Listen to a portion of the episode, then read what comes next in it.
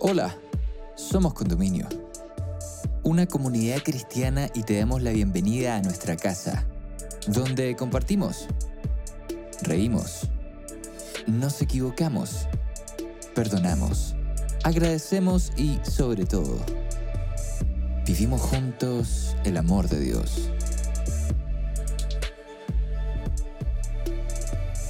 Llegamos a ti con nuestra serie Antítesis presentándote el capítulo Renacer, donde Francisca Vázquez, amiga de nuestra casa, nos invita a meditar sobre el nuevo comienzo que Dios nos ofrece. ¿Es posible volver a nacer? ¿Y puede Dios cambiar nuestras vidas?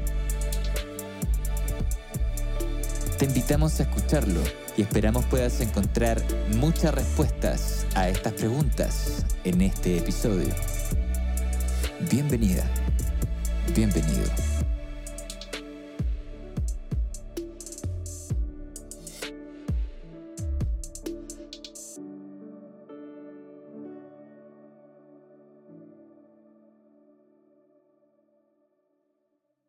Renacer puede ser un concepto que suena un poco extraño, que quizás nos cueste entender y hasta parezca imposible que podamos experimentar algo así.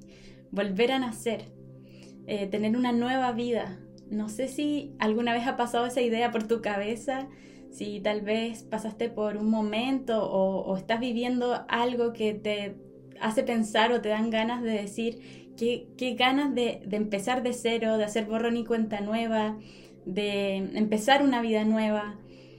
Y bueno, en la Biblia se habla de este concepto que, que quizás nos parezca un poco extraño, pero no es un concepto nuevo. Y lo podemos ver en una historia que pasó hace muchos años atrás, pero que estoy segura que tiene enseñanzas para nosotros hoy en día. Y me gustaría invitarte a que pudieras tomar tu Biblia, si es que tienes una, y si no, después de escuchar este tema puedas revisar lo que dice la Biblia acerca de esta historia. Em, se encuentra en el capítulo de Juan, Juan 3, desde el versículo 1 al 17. Una noche un fariseo llamado Nicodemo, que era líder de los judíos, fue a visitar a Jesús y le dijo, Maestro, sabemos que Dios te ha enviado a enseñarnos, pues nadie podría hacer los milagros que tú haces si Dios no estuviera con él. Jesús le dijo, te aseguro que si una persona no nace de nuevo, no podrá ver el reino de Dios. Nicodemo le preguntó, ¿cómo puede volver a nacer alguien que ya es viejo? ¿Acaso puede entrar otra vez en el vientre de su madre? Jesús le respondió, te aseguro que si uno no nace del agua y del espíritu, no puede entrar en el reino de Dios. Todos nacen de padres humanos, pero los hijos de Dios solo nacen del espíritu. No te sorprendas si te digo que hay que nacer de nuevo. El viento sopla por donde quiere, y aunque oyes su sonido, no sabes de dónde viene ni a dónde va. Así también sucede con todos los que nacen del Espíritu. Nicodemo volvió a preguntarle, ¿cómo puede suceder esto?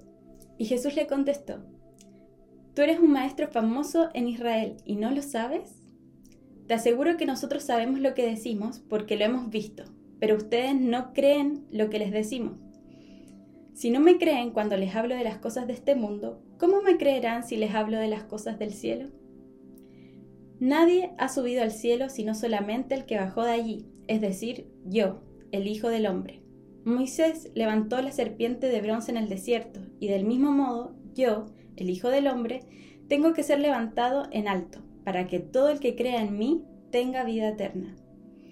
Dios amó tanto a la gente de este mundo que me entregó a mí, que soy su único hijo, para que todo el que crea en mí no muera, sino que tenga vida eterna.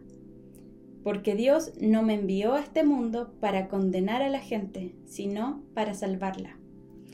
Es interesante porque Nicodemo le dice a Jesús y reconoce que sus enseñanzas, que su manera de ser, que los milagros que él hacía no podían ser eh, de alguien común y corriente. Em, no era cualquier maestro de esa época. Y es interesante para poder entender lo que esta historia nos quiere decir a nosotros hoy, poder de alguna forma entender un poco el contexto. Nicodemo era, como leímos, un líder eh, entre los judíos. Em, él era miembro del Sanedrín, que podríamos decir que era como una asamblea de, em, o consejo, ¿cierto?, de sabios. Em, podríamos decir que se les consideraba como la máxima autoridad religiosa de, los judíos. Así que eh, realmente no era una persona que no conociera acerca de, de las escrituras, las escrituras a lo que quizás nosotros eh, hoy comúnmente llamamos la Biblia, ¿cierto? Había estudiado la historia del pueblo de Israel, era una persona que, sabía acerca de Dios, en teoría. y, eso es interesante porque em, como un líder religioso em, se acerca a Jesús para que Jesús responda a sus preguntas. Y es interesante porque se acerca en secreto, se acerca para no ser visto. ¿Y por qué es interesante? Porque si estudiamos y, leemos otros pasajes de la Biblia, ¿cierto? Em, vemos que los fariseos se acercaban a Jesús en público y se acercaban para discutir con él, para ponerlo a prueba, para ver en qué se equivocaba, qué decía, qué, qué podían eh, contradecir eh, a Jesús. Em, entonces llama la atención por qué Nicodemo va solo y va en secreto y va a buscar respuestas de Jesús, siendo que era tan atacado, ¿cierto?, por estos líderes religiosos. Em, si bien él reconocía esa autoridad, él todavía no veía a Jesús como un Mesías. De hecho, en ese contexto, Jesús todavía era visto por muchos o considerado por muchos un simple carpintero nazareno. Y en este sentido es súper importante porque estamos en esta serie antítesis hablando, ¿cierto?, de la lógica humana versus la lógica de Dios. Y para el pueblo judío en ese momento, y todavía, el Mesías simbolizaba este eh, libertador, ¿cierto?, de Israel, em, pero bajo una lógica muy humana, muy limitada. Pero Jesús vino a romper con esa lógica él no era un libertador de un pueblo, sino que él era el salvador de la humanidad. Y en este encuentro entre Jesús y Nicodemo, Jesús le revela cuál es su misión acá en la tierra. En dos o tres versículos, de forma muy simple, muy clara, muy cercana, Jesús le revela que quién es en realidad y lo que quiere ofrecernos a todos nosotros. Pero algo que a mí me llamó la atención y que no se conoce quizás mucho acerca de, esta persona que, que, se llama Nicodemo, em, es que en los momentos más difíciles de los seguidores de Jesús, Nicodemo fue uno de los pilares y líderes al hacerse parte em, de este grupo de cristianos, de primeros cristianos, de discípulos Em, estaba arriesgando mucho. No solamente estaba arriesgando su posición de privilegio, de, poder, de influencia entre los judíos, sino que em, de hecho en uno de, los libros que se habla sobre, sobre Nicodemo, em, dice que aquellos que en algún tiempo le habían rendido homenaje ahora lo despreciaban y lo perseguían. Incluso llegó a ser em, pobre en bienes de este mundo, pero no obstante no dudó en la defensa de su fe. Recordemos que los discípulos y los primeros cristianos, después de la resurrección de Jesús, em, pasan por un periodo de persecución muy importante por el imperio romano. Nicodemo es, ese claro ejemplo de alguien que le entrega su vida a Dios, que, sigue a Jesús y mm, le empieza a ir mal en todo lo que antes le iba bien. Eh, hay muchos ejemplos en la Biblia de personas que entregaron su vida a Dios, que lo siguieron y que les fue mucho mejor en, cosas como eh, desde la perspectiva humana. Eh, sí, hay muchos ejemplos de eso en la Biblia, pero también hay muchos ejemplos que por entregarle tu vida a Dios, por seguir a Jesús, se volvió una vida mucho más difícil y ese es un claro ejemplo de, la vida de Nicodemo. Él perdió su posición de privilegio, perdió sus posesiones, eh, fue perseguido también eh, junto a los otros cristianos. Así que es interesante y, y es interesante porque hoy en día nosotros vivimos en una comodidad, en una libertad religiosa donde no somos perseguidos por creer en quien creemos. Entonces trataba de entender en esta mm, época donde todo es tan, digamos, fácil, eh, donde ser cristiano no implica quizás un mayor riesgo. Y me encontré con una frase que me abrió la mente y, me hizo acercarme un poquito quizás a, lo que pudo haber pensado Nicodemo en ese momento, en, en ver que su vida había cambiado completamente, pero no como él esperaba quizás, o como se suponía que, que iba a hacer esta nueva vida que, que Dios le ofrece, ¿cierto? Eh, a través del sacrificio de Jesús. Y eh, esta frase que me encontré, que me impactó mucho, eh, es de una atleta cristiana que se llama Sidney McLaughlin. ella es una medallista olímpica, batió el récord eh, mundial en los 400 metros con valla en Tokio, en medio de, este contexto, ¿cierto? De ya haber ganado y, tener una medalla de oro, que para un deportista me imagino que se preparan toda su vida, todos los días para lograr ese, esa meta, ese triunfo. Eh, en ese momento de mayor alegría, euforia y, bueno, no sé, mayor felicidad, ella dice estas palabras. Lo que tengo en Cristo es mucho más grande que lo que tengo o no tengo en la vida. Esa frase me hizo entender que quizás Nicodemo pasó por algo similar. Pasó por entender que lo que él tenía en Cristo era mucho más grande que lo que podía tener o no tener en esta vida. Y quizás eso lo mantuvo en los momentos difíciles de su vida firme en la fe en Jesús. Y esa misma fe es la que nos puede mantener a nosotros también unidos a Cristo, firmes, a pesar de todas las circunstancias por las que pasemos y, nos toque atravesar en la vida, em, con nuestra mirada fija en Jesús. Y esto sin duda tiene que ver con lo que recordó Nicodemo de su encuentro con Jesús. Volvamos al capítulo 3 de Juan en el versículo 14-15. Aquí Jesús le dice, Moisés levantó la serpiente de bronce en el desierto y del mismo modo yo, el Hijo del Hombre, tengo que ser levantado en alto, para que todo el que crea en mí tenga vida eterna. Y es interesante porque acá Jesús hace referencia a algo conocido para Nicodemo, este hecho del pueblo de Israel que seguramente Nicodemo había estudiado y había leído muchas veces. Entonces él conocía estos hechos.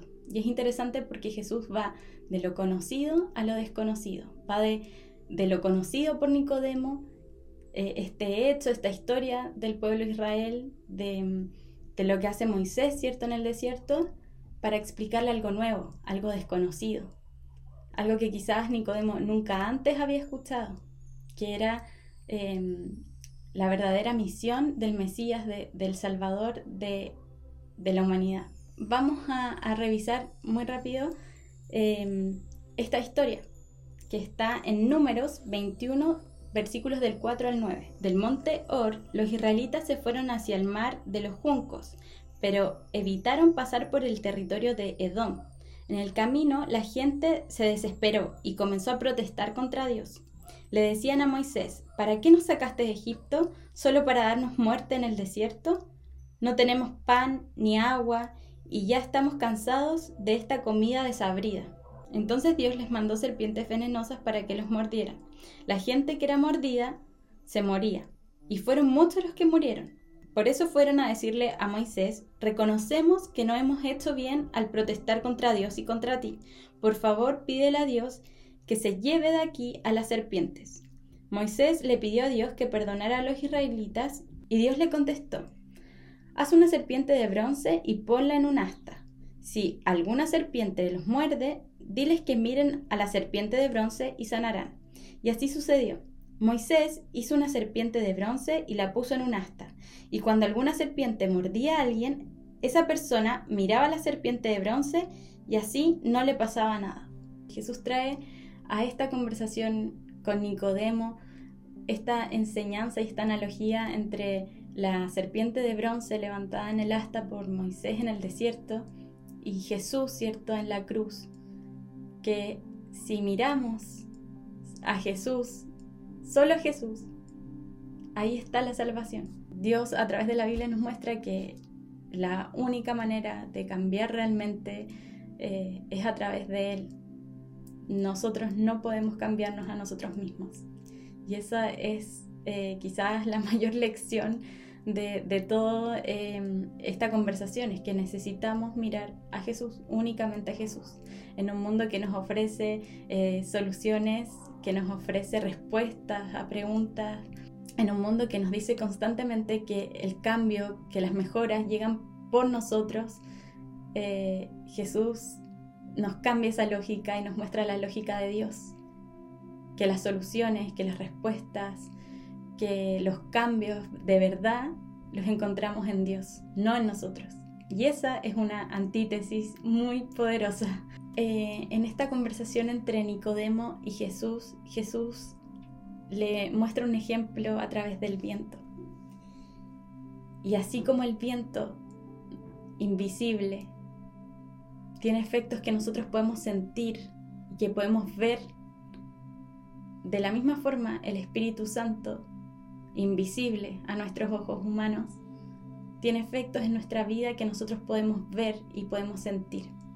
Puede ser que sea la primera vez que estés escuchando esto, eh, quizás es la primera vez que estás escuchando acerca de Dios, o tal vez llevas una vida entera escuchando acerca de Dios, de quién es, de cómo es, eh, o tal vez recién estás empezando a conocer a Dios, pero no importa en qué punto de tu vida estés, Dios te está invitando a que aceptes y recibas esta nueva vida que Él te quiere dar. Si tenemos dudas, si tenemos preguntas, si queremos saber de qué se trata, qué es esta nueva vida que, Dios nos ofrece a través de Jesús, podemos ir a la Biblia, ahí están las respuestas, ahí están los mejores consejos que puedes encontrar y, ahí está esa carta eh, de amor que nos escribió Dios y que sigue siendo tan actual para nosotros. Ahí está la historia desde el principio hasta el final. Así que eh, esa es la invitación eh, que Dios nos tiene a todos nosotros. Una nueva vida y que podemos empezar a vivirla desde hoy. Hemos llegado al final de este episodio. Esperamos que estos minutos hayan sido relevantes para tu vida. Si quieres acercarte a nuestra comunidad, puedes ingresar a somoscondominio.cl o encontrarnos en Instagram como Somos Condominio. Para nosotros sería un tremendo honor poder conectar contigo. Sigue sintonizando para más episodios y gracias por estar con nosotros.